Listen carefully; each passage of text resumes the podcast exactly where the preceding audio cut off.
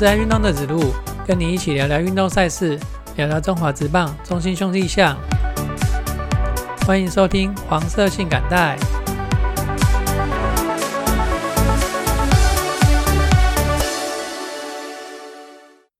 节目一开始，我要先来宣传一下我们大叔野球五四三宇宙下面中职相关的单口节目呢。从明年的一月一号开始啊，它将会移动到新的节目名称底下去哦。新的节目名称呢，它会叫做五四三周会谈。周会呢，就是开周会的意思啊。哈，我们节目也是一周一次嘛，就像开周会一样。台语的谐音就是奏会啦。哈。坛呢，就是神权最会的坛呢。坛的谐音是坛嘛，哈，就是等于是狗细沙奏会来开杠啊，来拉赛了哈。再请各位听众大大们订阅起来啦，给我们五星推爆。那您的收听呢，就是给我们最大的支持鼓励啦，谢谢大家啦。那进来节目的部分呢，就要来恭喜中信兄弟拿到中职三十二年总冠军啦。一到四场安打数分别是 seven seven seven eleven，就是用 seven eleven 向统一画下句点了，爽啦！跟安西亚分手了哈，那大家也可以常常去逛宝雅啦。我相信中信兄弟是一支潜力股，如今冲破了那些心理关卡之后，破茧而出，明年还是预约总冠军啦。其实我个人比较没有那么看重球赛的胜负啦，毕竟胜负只是一个结果而已。我觉得球员在球场上的努力啊，跟态度是我更想要看到的东西。连几年亚军下来啊，并不会减少我对球队的支持哈。那我记得直棒初期啊，在兄弟象的时期，虽然他在一九九二年到一九九四年这段期间有拿过三连霸，但直棒前十年也就拿到这三次冠军。这十年内的其他几年哦，成绩并不好。这在一九九新年的那那段期间呢，当时还不断的输球，但是越输呢，进场加油的球迷球迷朋友们反而越多。球迷这种自动雪中送炭的感觉哦，真的是很感动人心。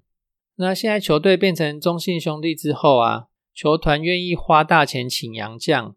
对球队的战力是有提升帮助的啦，但是呃，洋将再怎么找哦，最多就三个。那我个人是觉得球团做的更好的部分呢，是对于球队基地的这些硬体建设，然后专属的运动场，然后农场的系统的建立啊，还有增设心理师这些等等的哈。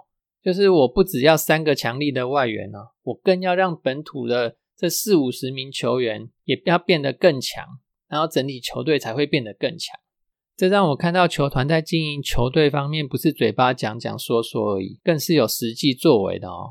那说到这边呢，我有个提议啊，就是球团还可以再增加数据分析师，还有营养师这种编制。那来谈谈营养师这个东西好了，这是我在几个月前有台的 Podcast 的节目里面听到的哦。那节目名称是下班尬一下。他请了国训中心的曾怡君营养师上节目聊他们的工作，就是他们在国训中心里面的工作。那大家有机会可以去听看那个节目哈。那在生物力学方面呢，可以对运动员生理组成的量测跟监控，还有生理疲劳的监控，然后评估训练的负荷，掌握选手训练之后的身体反应，然后还有他的恢复状态。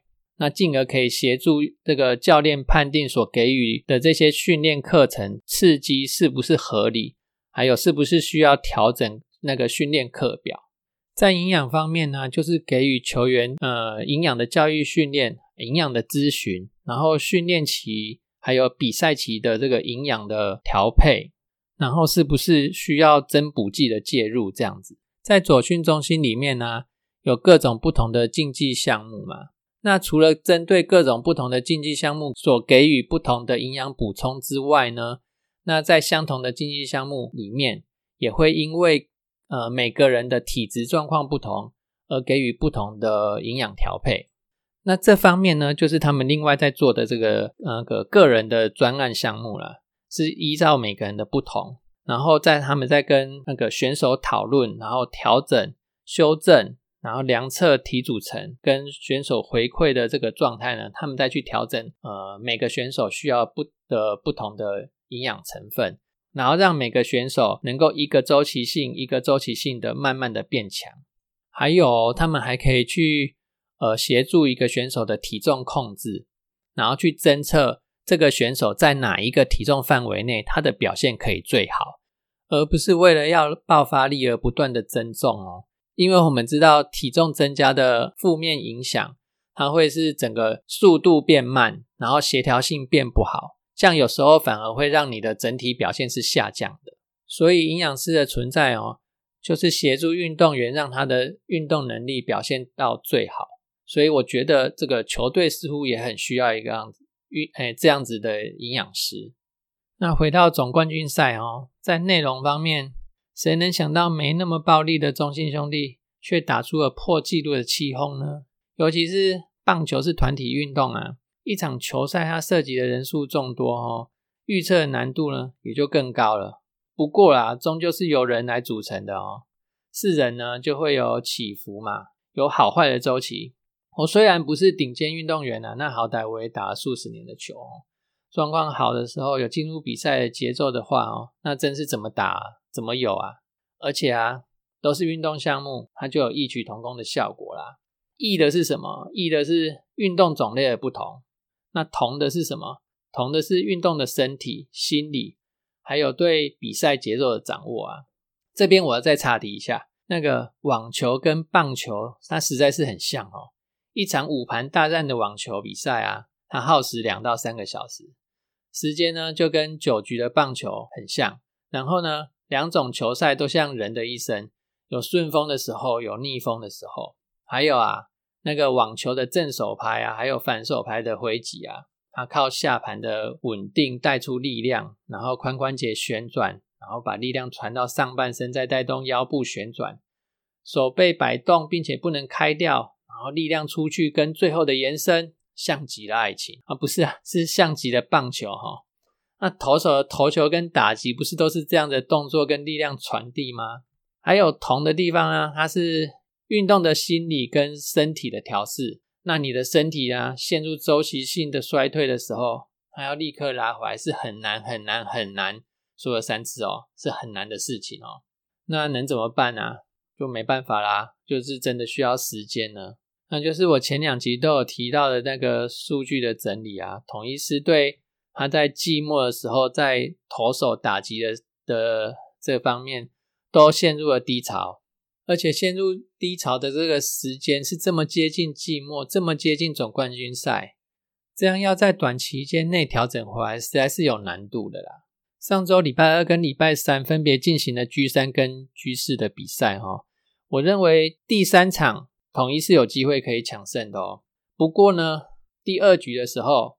中信没有靠任何一支安打就得到了两分，这是统一送的嘛？投手四坏球连发哦，不但送给中信兄弟一个满垒，还挤回一分，然后威王威成在一个高飞牺牲打，就这样拿到两分。然后第八局詹子贤二垒安打，然后送岳东华一个保送，高宇杰牺牲数级推进到二三垒，然后一个爆头再送一分。岳振华的左外野的高飞界外球哦，苏志杰居然接了，然后就送了一分，这一局又送两分，总共这样就送了四分了。那对于苏志杰这个界外接杀让三垒跑回来得到的这一分，你接的是百分之百的四分。那如果让月地去打这一球呢？他如果有三成的打击率好了，那也只有三十 percent 的失分几率啊。所以我再怎么算哈。这一局，哎，这一球就是不应该接才对。如果统一不送这四分，那这场球赛谁输谁赢都很难说。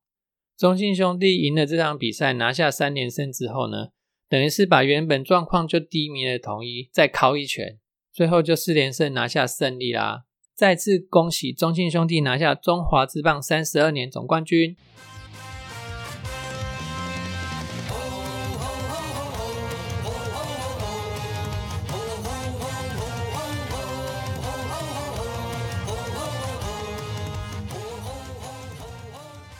在国外征战的台湾选手方面呢，羽球有羽球的年终赛哦。那台湾的羽球男单一哥周天成跟女单一姐戴资颖啊，他们都没有参加这项赛事。男双的林洋配他有参加，不过他在四强的时候输掉了哈。